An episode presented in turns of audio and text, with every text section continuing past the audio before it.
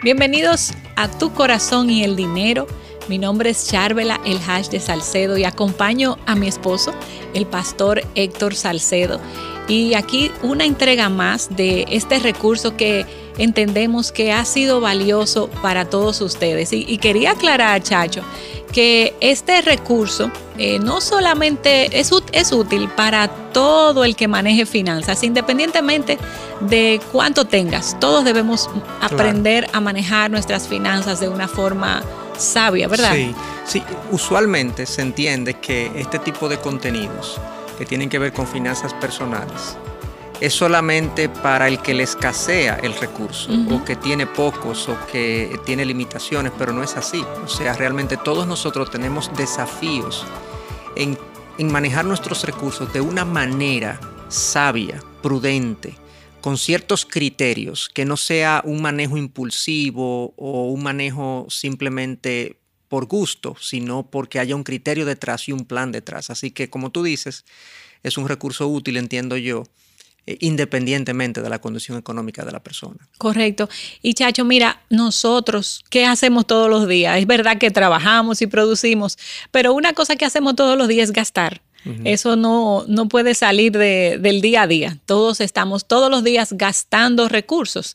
Y eh, hay veces que nosotros gastamos esos recursos por razones equivocadas y ese es el, tema de hoy, ese es lo que queremos hoy hablar con ustedes y tratar algunos puntos importantes. A veces gastamos por razones equivocadas. Y yo quiero leerte un versículo que está en Proverbios 21, 20 que me llama mucho la atención porque habla exactamente de esto, del gasto y de quiénes son los que hacen esos gastos. Y mira, dice eh, Proverbios 21, 20, los sabios eh, tienen riquezas y lujos, pero los necios gastan todo lo que consiguen. Qué interesante, porque verdad, hay dos personajes, aquí un sabio y un necio.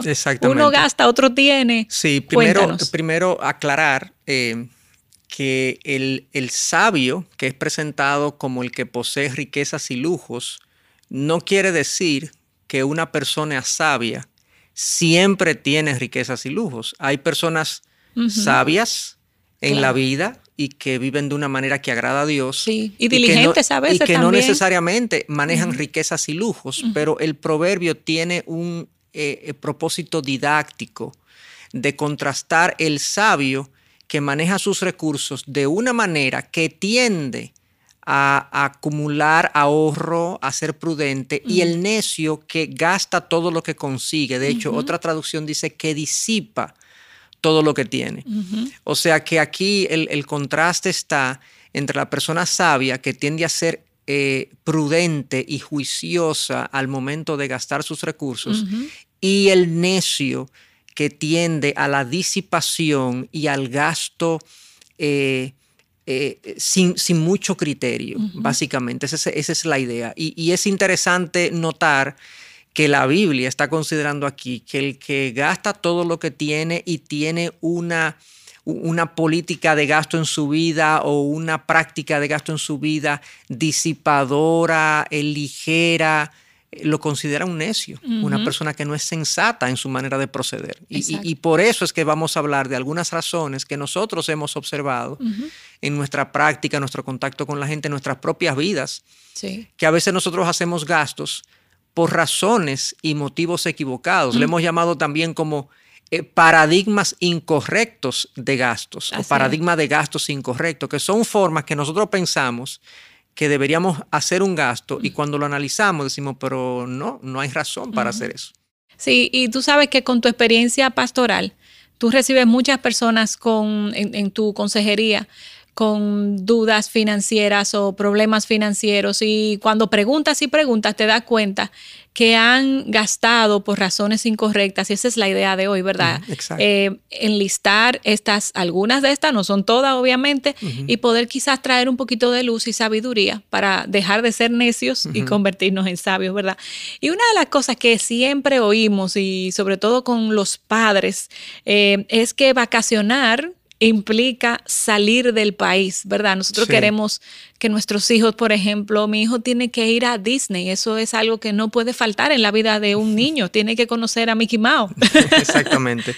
Bueno, esa es una, como decíamos, es una razón una manera de pensar, un paradigma que la gente tiene, que, o mucha gente, no necesariamente todos, pero mucha gente entiende que vacacionar implica salir del país en un viaje internacional que tiene obviamente gastos asociados que son significativos, desde el pasaje hasta la estadía en, el, lugar, en el lugar en que le vayamos, el, alquiler del vehículo, si es que lo hacemos, la entrada a los parques, si es que vamos a un parque, etcétera, etcétera. Y siempre la comida, la ropa que se compra y las cosas que uno se le antojan allá, obviamente una... Eso no se presupuesta a veces. Una corta vacación fuera del país es un gasto significativo. Y para muchos es como una, es como una cosa que se debe hacer.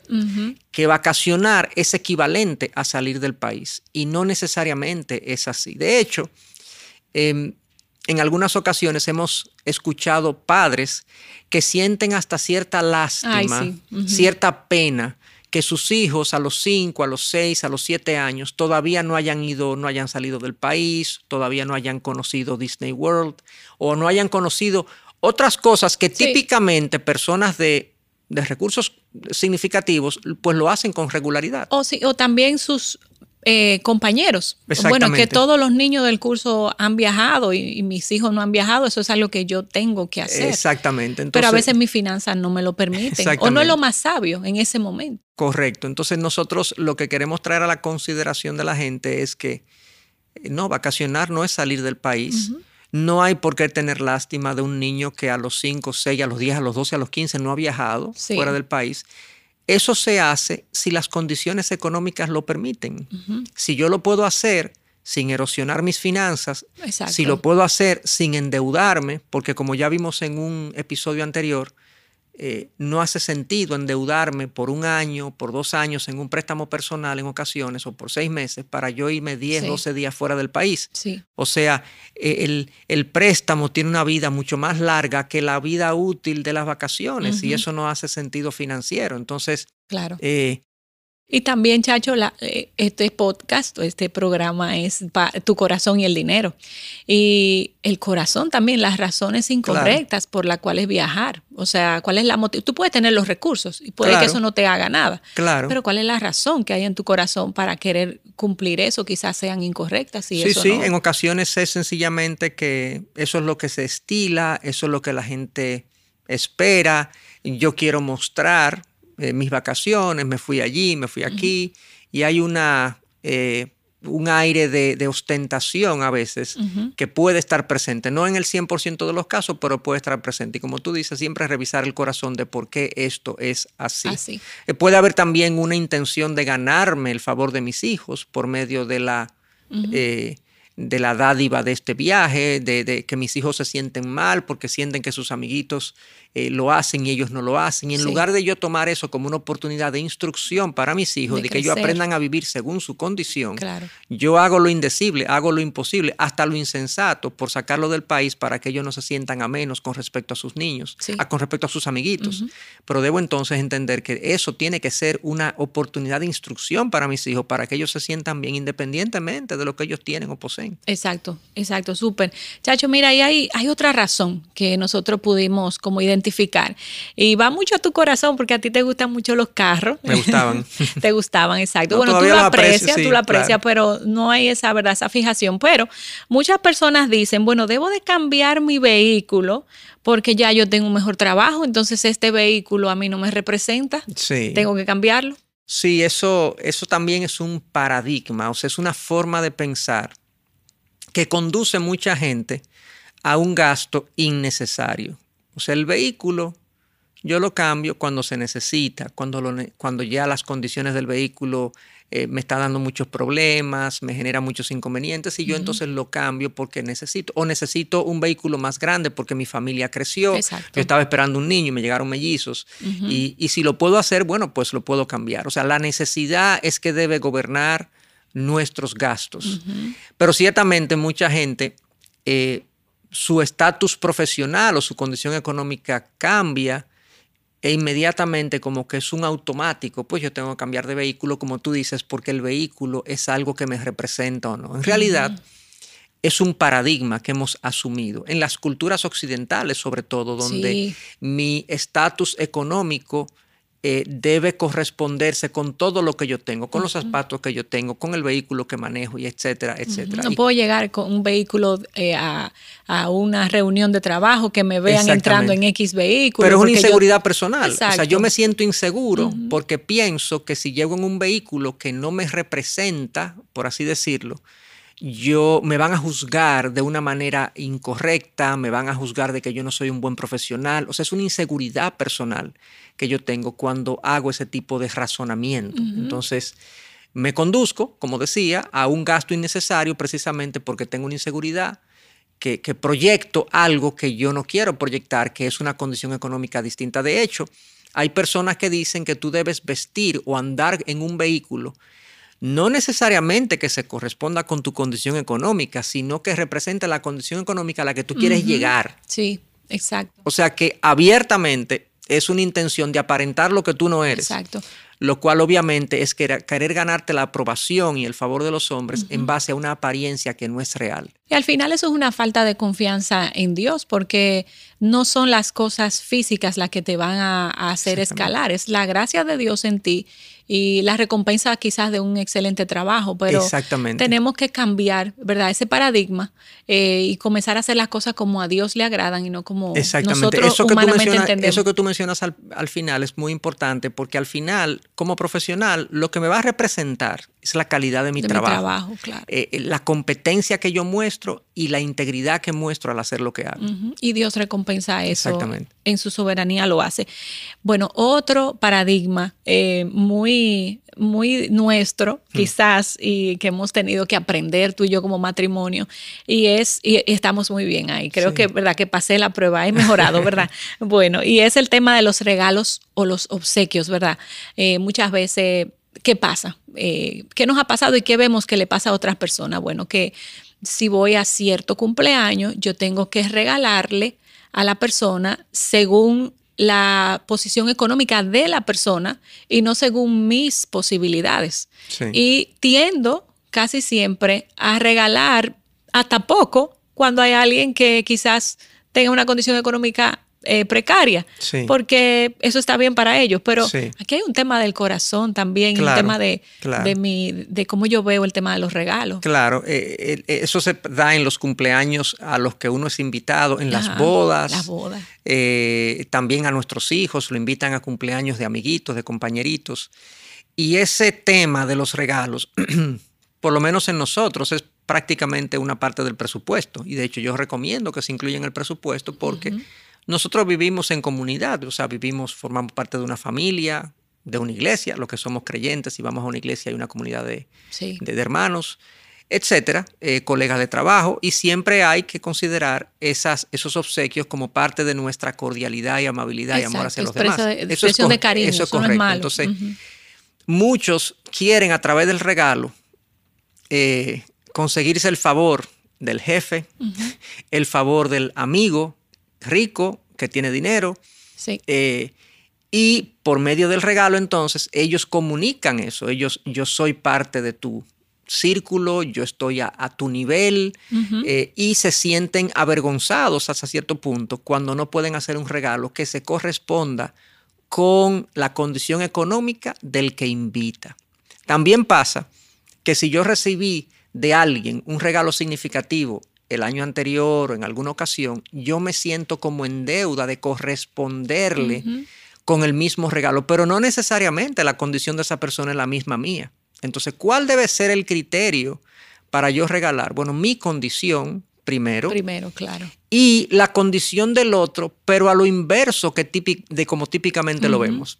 O sea, cuando yo soy invitado, por ejemplo, y lo hemos hecho nosotros en, en bodas de personas que tienen quizás eh, escasos recursos, a veces le queremos hacer o, o entendemos que es mejor hacerle un mejor regalo o un regalo más significativo porque son los que más lo necesitan, porque el que más tiene por lo menos materialmente necesita menos. Claro.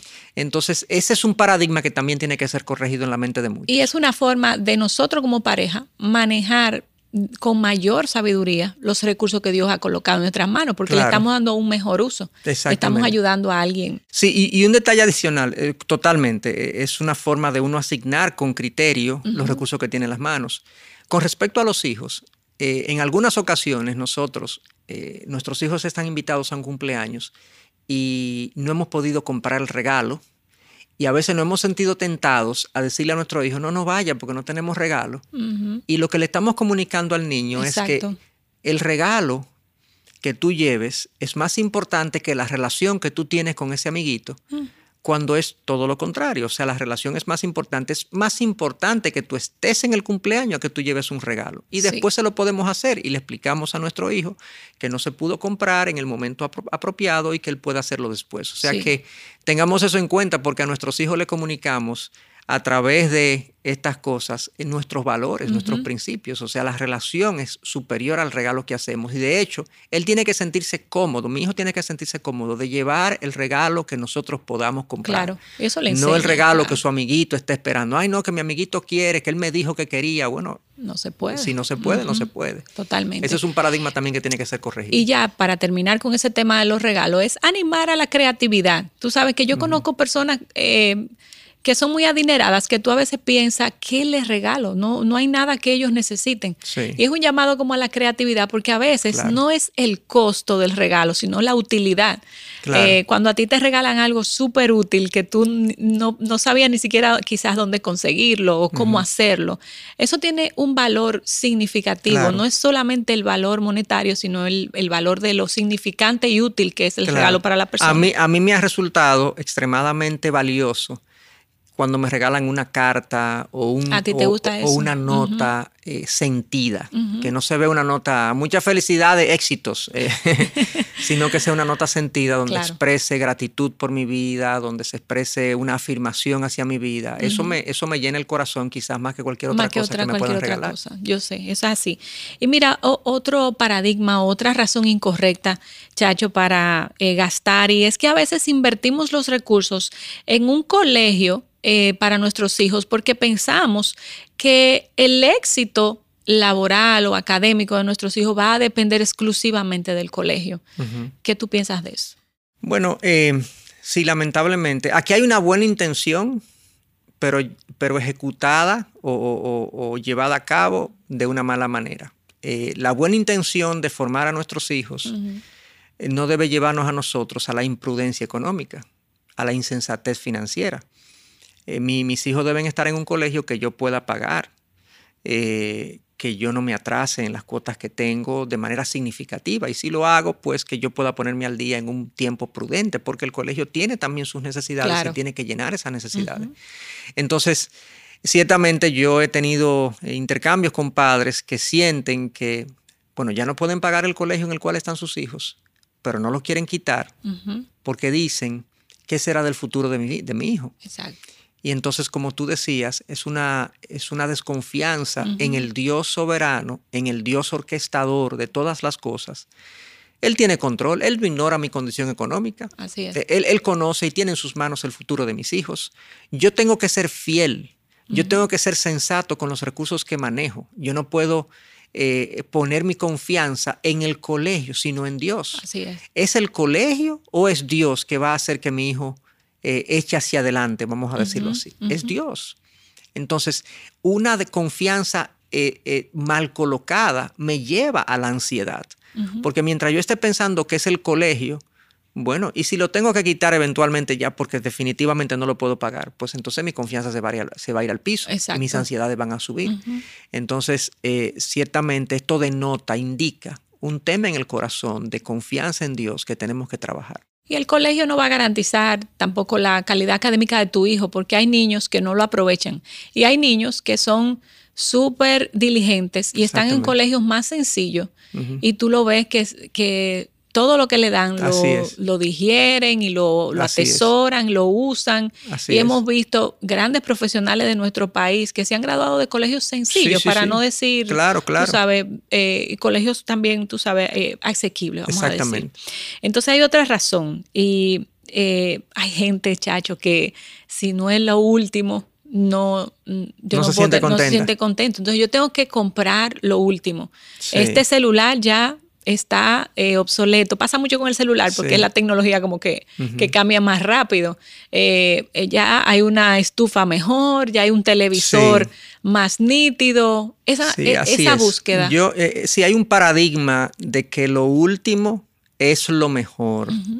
Y que como es lo mejor, es lo que yo debo tener. Yo creo que es una dictadura impuesta por la sociedad materialista y consumista en la que vivimos un producto que tiene una, como un, tú pusiste el ejemplo del celular, un celular tiene una vida útil de cuatro o cinco años eh, eh, sin problemas. Pero por una razón comercial, las grandes empresas que venden celulares nos han impuesto prácticamente que todos los años hay un modelo nuevo y como que se espera que el mercado prácticamente en su mayoría lo cambie todos los años.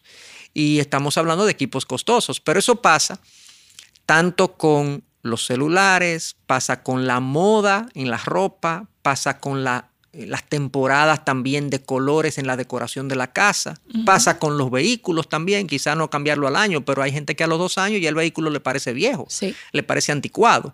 Y como que... Eh, Porque sale uno mejor y... Exactamente, ya se me acabó la garantía, yo tengo que venderlo. Eh, pero esas son razones, volvemos al principio de, disipación de ese recurso, porque mi, mi, gasto no está siendo gobernado por el criterio de la necesidad, sino por el criterio, un criterio diferente. En este caso, lo último, ya me siento atrasado, que estoy fuera de moda, que estoy fuera de lugar, que estoy, no tengo lo, más, lo más moderno y me siento como eh, eh, desencajado. Y eso es un paradigma que tenemos que corregir también. Yo puedo tener cosas por más allá de la típica vida útil que la gente le da, que la cultura le da, porque vivimos, tenemos que reconocer, en una cultura consumista, donde todo es desechable.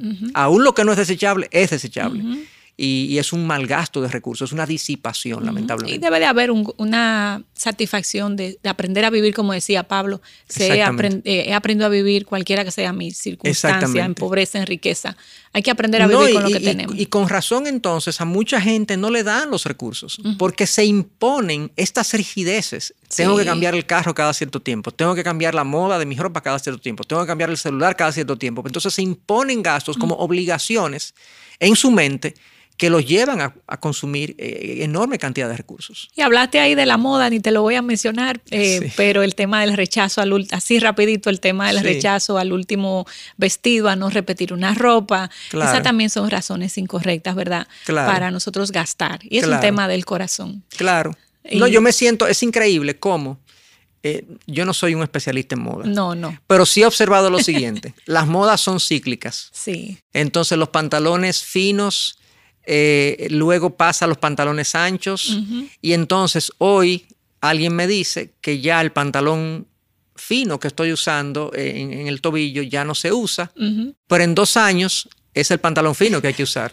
Entonces estamos yendo como marionetas de un lugar a otro. Yo no estoy en contra de que uno vista más o menos dentro de cierto parámetro, pero no es eso lo que me lleve. Si a ti te gusta, una forma de vestir, una moda, y tú lo puedes hacer con cierta sensatez, pues bien, pero no te cambies, no cambies el ropero porque ya eso no se usa. Si te sigue gustando, síguetelo poniendo. ¿Cuál es el problema?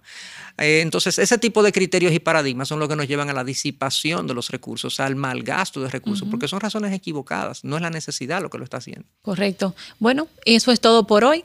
Gracias a ustedes por acompañarnos una vez más y yo te recuerdo que si estás oyendo esto a través de una plataforma de podcast. Estos programas están disponibles también en la página de YouTube, de, en el canal de YouTube de Ministerios Integridad y Sabiduría y viceversa. O sea que si nos estás viendo, si estás en tu carro, puedes escucharlo a través de una de las plataformas de, de podcast. Eso es todo por hoy y nos vemos en una próxima entrega de Tu Corazón y el Dinero.